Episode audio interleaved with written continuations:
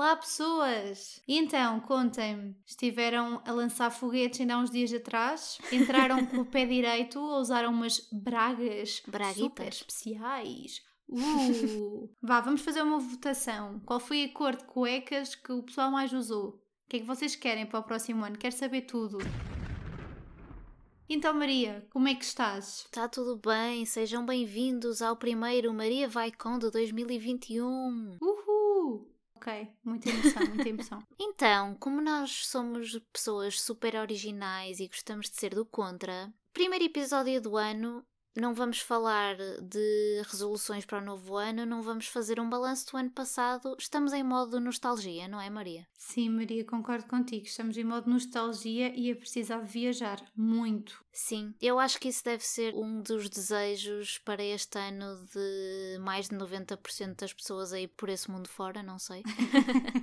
sim, sim. Imagina, imagina. Pelo menos para mim é assim uma daquelas coisas que eu já ando a ressacar, digamos.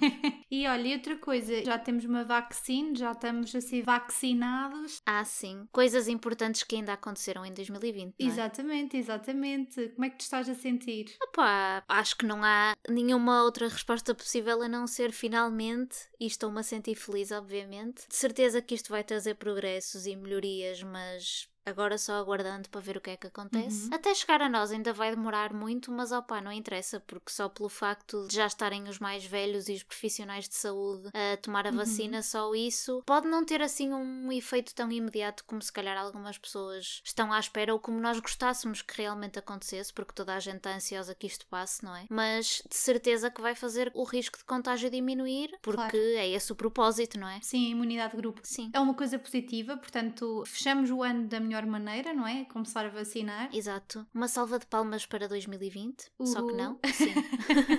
Sim, sim. E outra coisa que é, eu acho que nós devemos também apontar sempre aquilo que também é bem feito, não é? Claro. Eu acho que Portugal está-se a portar bastante bem até na forma como se está a organizar de uma forma tão rápida e eficaz a entrega das vacinas e na própria vacinação em si. Porque eu, no início estava um bocadinho, pronto, ok, eu acho que isso vai ser mais Porto Uhum. Lisboa, mas não, a vacina está a chegar de facto a todo o lado, até as zonas mais, pronto, mais fechadas, mais pequeninas, por exemplo, do interior. Está tudo a correr super bem e os lares também já estão a começar a ser vacinados e é fantástico. Sim, sim. Não são meus amigos diretos, nem familiares diretos, mas tenho mães de amigos meus e de familiares, pessoas conhecidas que são profissionais de saúde. E pelo que eu percebi, o critério é começar pelos profissionais de saúde, mas os primeiros hospitais ou centros de saúde ou as primeiras unidades de saúde a terem as vacinas, a ordem era os hospitais com o maior número de casos Covid. Uhum, uhum. Eu acho que está a ser muito rápido mesmo. Eu tenho amigos a trabalhar também na área da saúde e que já estão a ser vacinados e não estão em Porto Lisboa Sim. a trabalhar, percebes? Estão em cidades mais pequeninas. E tendo em conta que a vacinação começou agora, não é? Há uma semana. Olha, não sei, não sei o que dizer mais, só sei que estou mesmo feliz com isso e gosto de ver as notícias. A parte que eu estou a gostar mais de ver nos telejornais é a parte em que eles filmam idosos nos lares a serem vacinados ou em vias de ser vacinados, não é? E de ver a felicidade de muitos deles. Hoje vi eh, na televisão uma velhinha a dizer isto foi o Menino Jesus que trouxe, é uma prenda do Menino Jesus. E eu digo, até me, até me emocionei, a sério, porque Eu ia dizer isso e acrescentar que é isso e o brilhozinho nos olhos dos profissionais de saúde também. também, também, também. É verdade. Porque se isto para nós é uma seca e se já estamos fartos e se já só queremos que isto acabe, imaginem se vocês tivessem que estar a lidar diariamente com isto na primeira pessoa. Claro. Bem, sem mais demoras, Maria, queres-nos dizer qual é que é o tema que nós vamos falar hoje? Ora bem, como nós já dissemos no início, embora não pareça muito e estamos numa de nostalgia, vamos recuperar um assunto que já falamos e então o tema de hoje é Erasmus, parte 2. Eis que acontece depois a segunda coisa que não estava a correr tão bem antes de irmos de Erasmus. Por isso não perca o próximo episódio, porque nós também não.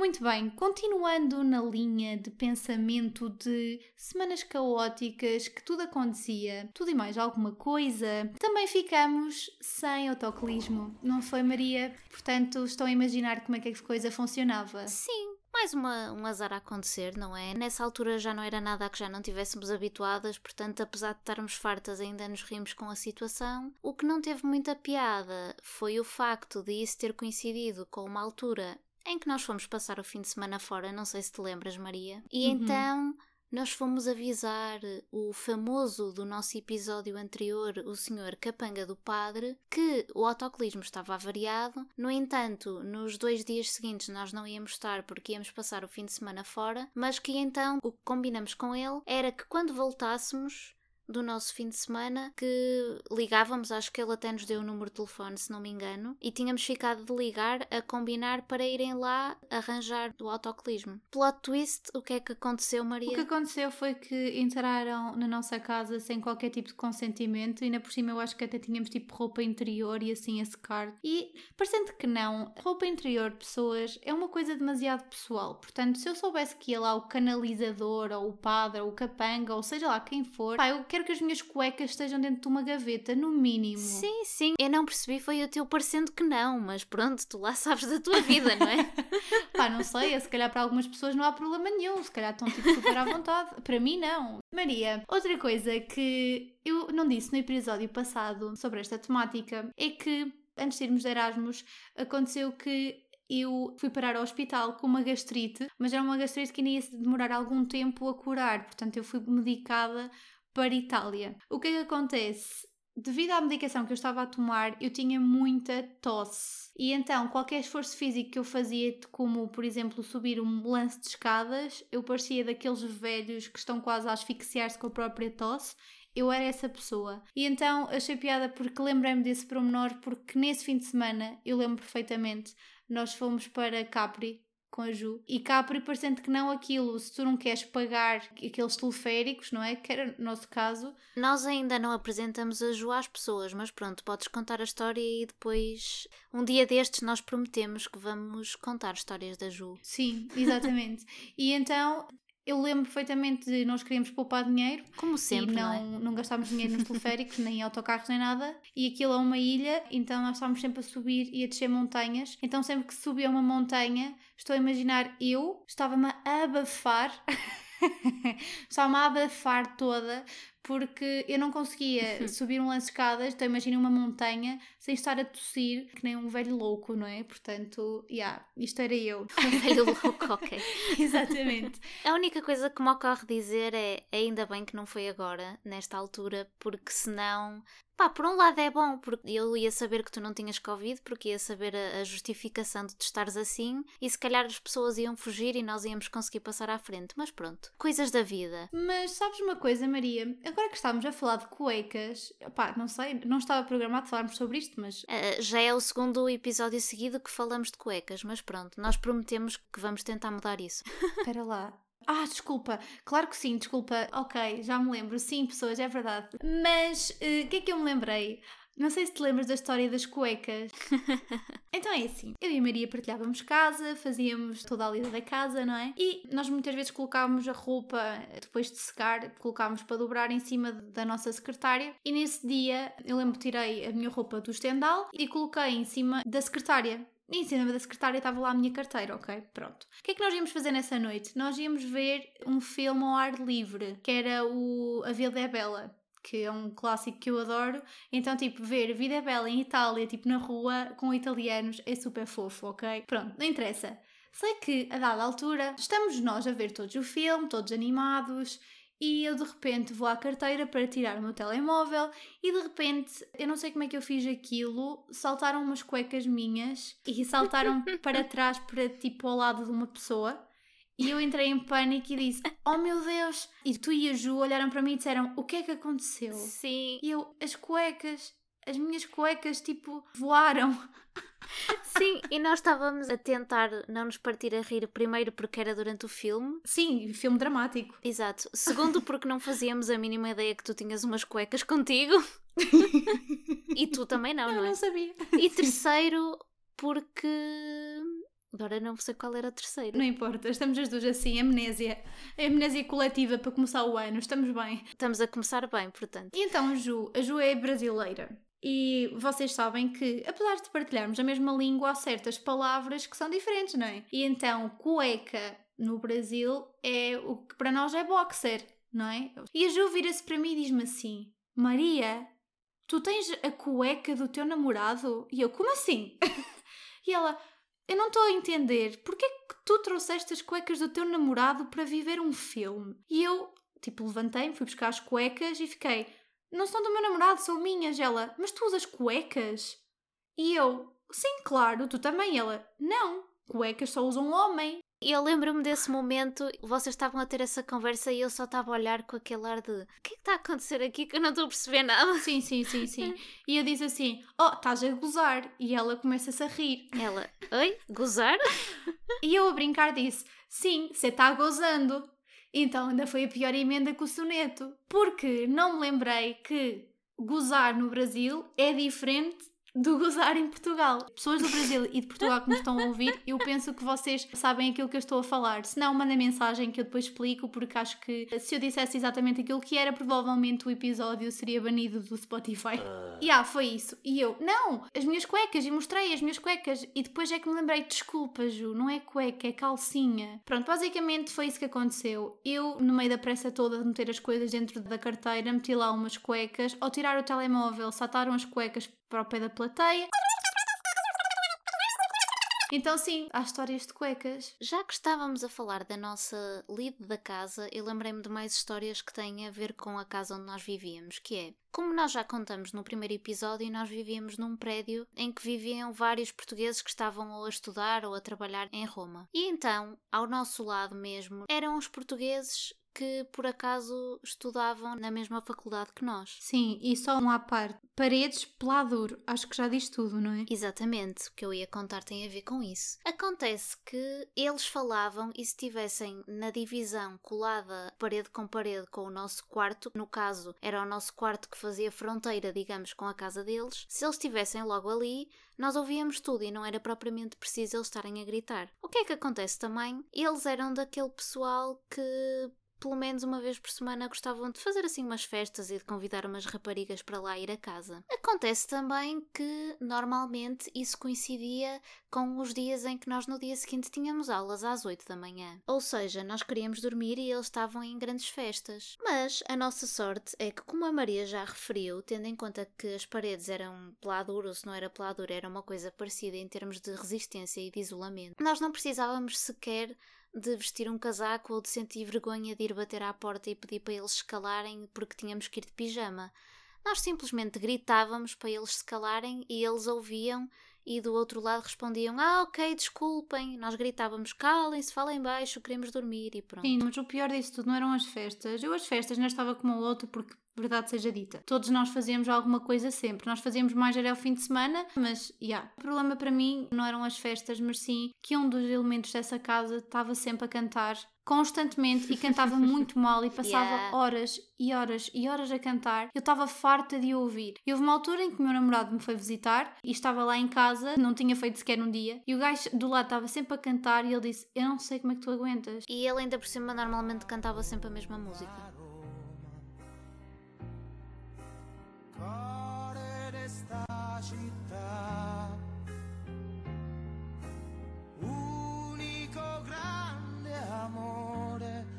Tanta e tanta gente.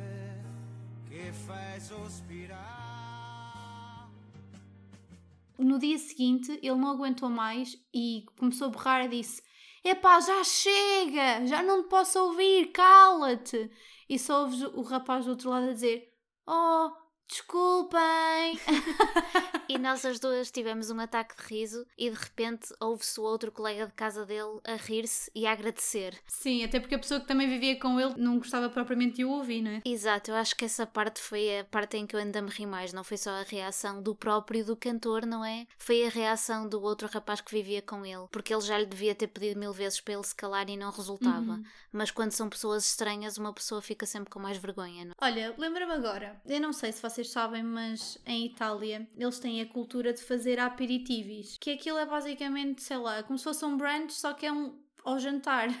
Vá, não é? É mais ou menos esse conceito, não é, Maria? Sim, o aperitivo é, é como o próprio nome diz, é um aperitivo que eles fazem ao final da tarde.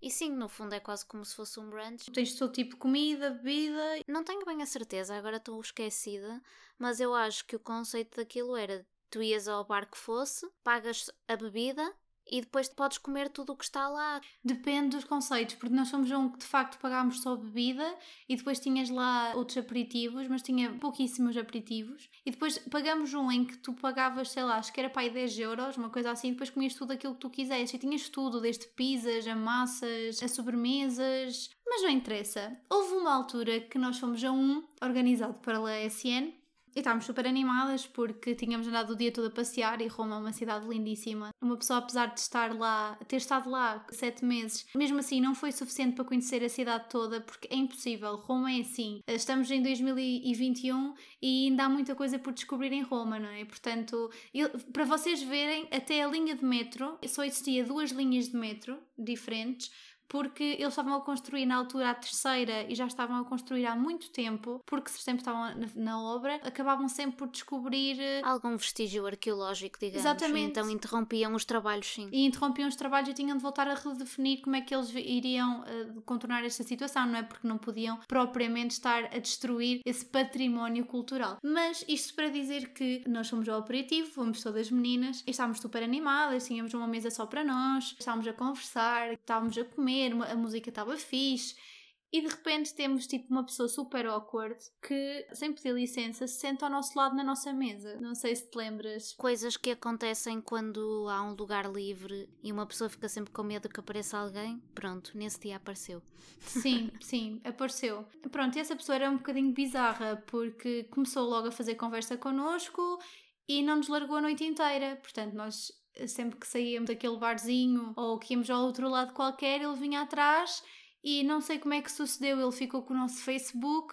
Aliás, ele não ficou nada, ele conseguiu encontrar-nos a todas e adicionou-nos. Exato, exato. Ele sabia os nossos nomes só. Ele sabia os nossos nomes, aquilo foi mega estranho. Adicionou-nos a todas e começou-nos a mandar imensas mensagens. Imensas. Sempre a tentar convidar-nos para fazer cenas e estarmos sempre com ele. E houve uma altura em que ele estava mesmo muito bizarro, que tinha assim umas conversas muito estranhas.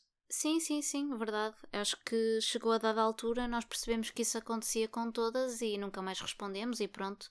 E felizmente acho que nunca mais nos cruzamos com essa pessoa estranha. Uma recomendação, pessoas. Quando forem à Itália, procurem não estar doentes, ok? A Itália ou em qualquer é outro sítio. Porquê? Sim se conseguirem escolher, escolham não estar doentes em Itália. Exatamente, escolham não estar doentes em Itália. Isto porque, como eu estava a dizer no início do episódio, eu tive uma gastrite uns dias antes de ir para Itália. E o que a médica me disse foi: Maria, é assim, para isso melhorar o quanto antes, tu tens de estar mais calma, porque sabes que o stress agrava muito os problemas de estômago. E eu disse-lhe qualquer coisa do género: como é que quer que eu me acalme se eu vou amanhã para a Itália e, e vou mudar de vida nos próximos meses? Tipo, eu estou super entusiasmada, mas não é propriamente uma coisa zen para se fazer, não é? Claro, qualquer mudança gera ansiedade. Exatamente.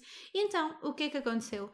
Eu levei a medicação que me receitaram para tomar esse mês e comecei a ter esses sintomas da tosse, como eu já falei e comecei a achar mega estranho eu estar assim, porque era mesmo horrível. E então chegou um ponto em que eu já não aguentava mais e disse: Não, eu vou ao hospital porque pode ser a medicação que me está a fazer este efeito secundário, não sei, vou tentar. E fui ao hospital. Expliquei tudo direitinho, o que é que estava a tomar, o que é que não estava a tomar, e eles receitaram o medicamento mega milagroso que se chama Gaviscon, que faz precisamente o contrário daquilo que eu devia estar a tomar no momento. Ainda bem que eu tive tipo a ideia de ligar para um familiar e falar com ele e dizer: Olha, receitaram-me isto agora, o que é que achas? E disse logo: Não tomes isso, isso é uma bomba agora. Isso tudo misturado é uma bomba, portanto nem tomes isso. E eu fiquei: Ok, muito bem, pronto. Erros toda a gente comete, não é? A segunda vez que fui parar ao hospital foi a melhor de todas. Isto porquê, pessoas? Porque eu quase que saí de lá com um bebê nos braços. nos braços não, mas na barriga sim. Sim, sim, sim, sim.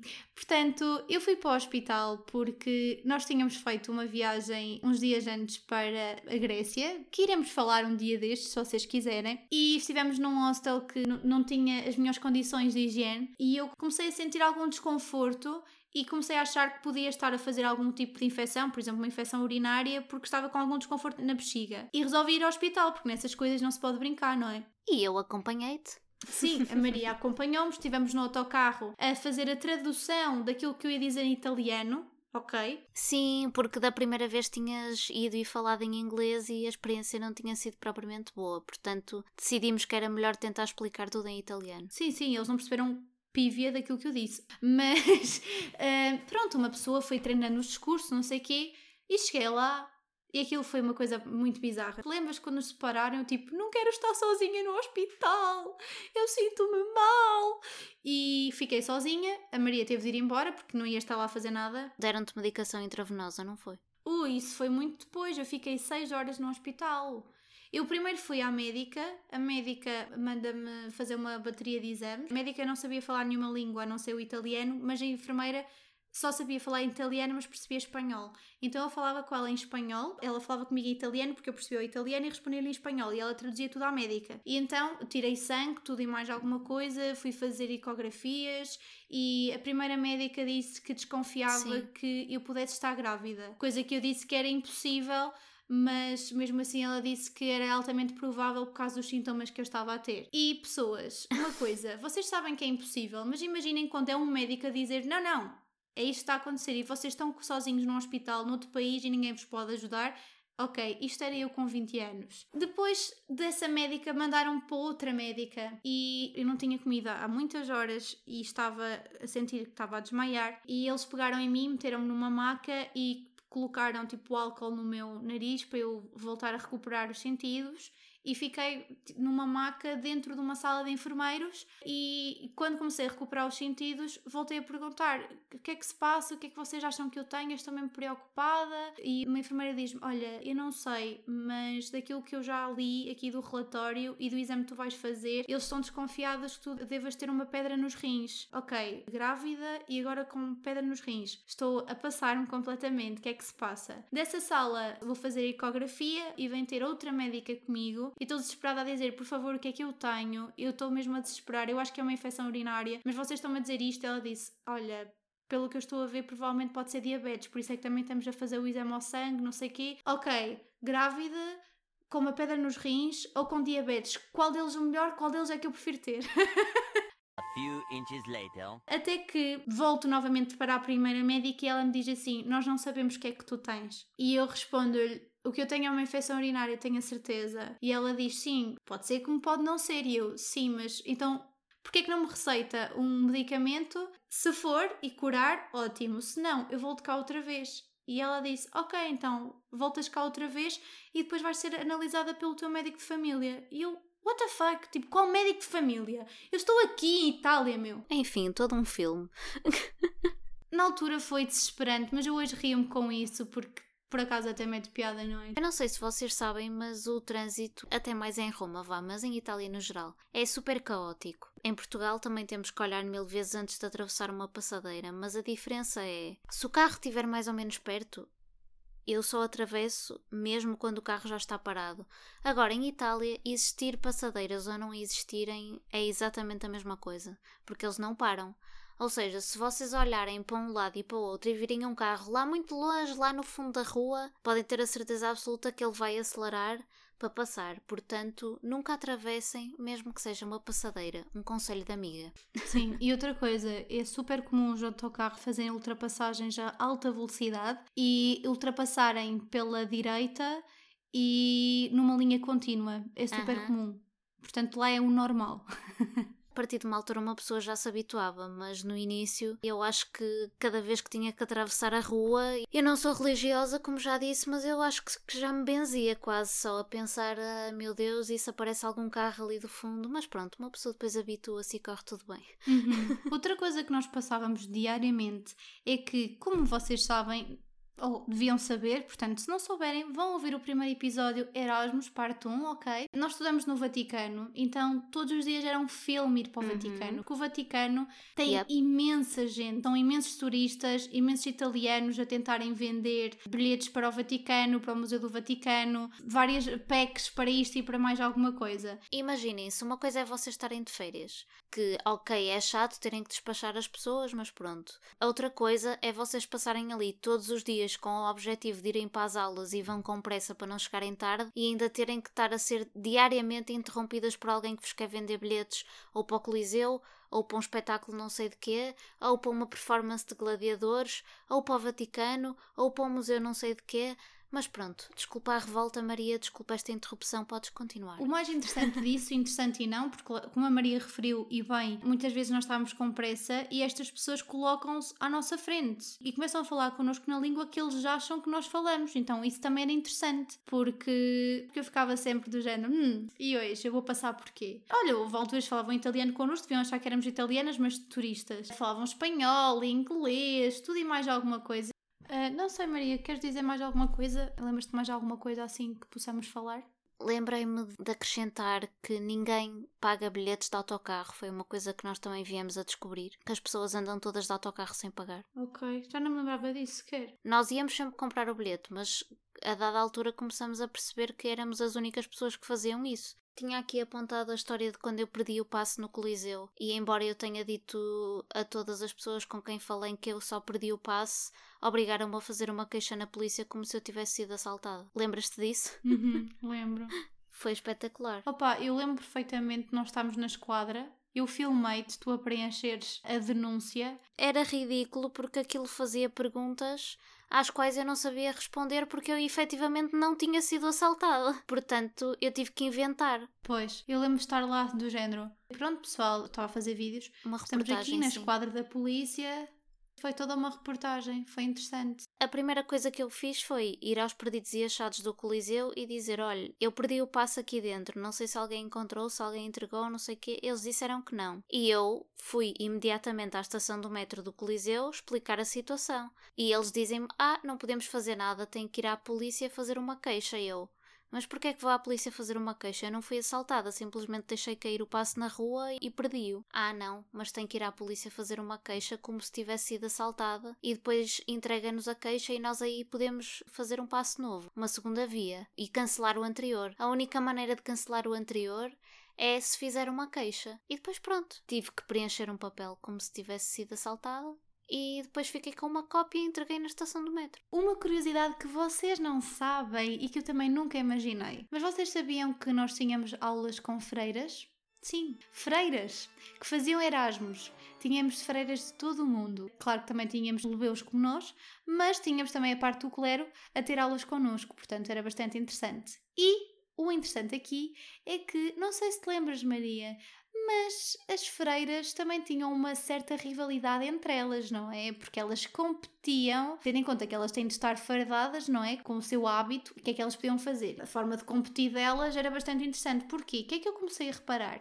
Que Tendo em conta que elas usavam sempre a mesma coisa, depois elas diferenciavam-se era pelos sapatos, que muitas vezes usavam sapatilhas de marca, e pelas mochilas, que também eram mochilas todas umas diferentonas. Yep, sim. Eu só me ria porque lembro-me do teu primeiro comentário que eu nunca tinha pensado em tal coisa, que foi tu olhaste e disseste: Ah, eu nunca tinha visto freiras andar de autocarro nem freiras de mochila.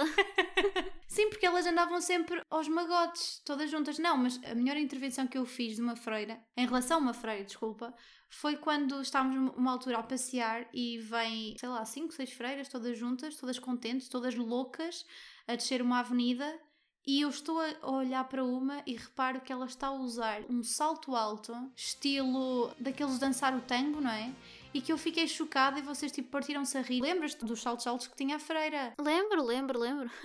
É que ainda hoje, quando eu conto isto, as pessoas não se acreditam. Ah, ah, sim, salto alto, uma freira, elas não podem. Oh pai, achei uma graça, porque não fazia ideia que as freiras também faziam Erasmus e tiravam assim cursos superiores aos magotes. Mas tinhas freiras de facto de todo o mundo. E tu notavas mesmo fisicamente nos traços das pessoas que havia muita, hum, muita diversidade, havia gente de todo o mundo mesmo. Mas elas eram umas queridas, não é? Daquelas que eu me lembro, eram umas queridas e super estudiosas. E havia algumas Sim, que empenhadas. ficavam um intervalo na sala a estudar e coisas do género. Eram, olha, incríveis. Era. uhum. Mas também havia padres, agora que eu me lembro. Mas eu acho que os padres que eu via lá eram professores, não eram, Maria? Olha, isso já não me lembro, não sei dizer mesmo. Ah, ok, ok. Pronto, Maria, não sei se tens mais alguma coisa a acrescentar ou não, mas se calhar, se entretanto nos lembrarmos de mais histórias para contar, podemos sempre voltar a este tema. Não sei se concordas comigo. Podemos voltar a este tema ou podemos falar de outras viagens que fizemos, não é? Temos outras aventurazinhas para contar. Esperamos ter despertado a vossa curiosidade. Não sabemos se já sabiam que Roma funcionava assim, se tinham outra ideia, se ficaram com curiosidade de visitar Roma. Espero que, se já lá foram, que possam partilhar algumas histórias connosco. Se ainda não foram, que este, olha, seja um dos vossos desejos para 2021, sei lá. Fiquem longe dos hospitais. Cuidado com os autocarros também. E pronto, vocês já sabem que Maria não vai com tudo.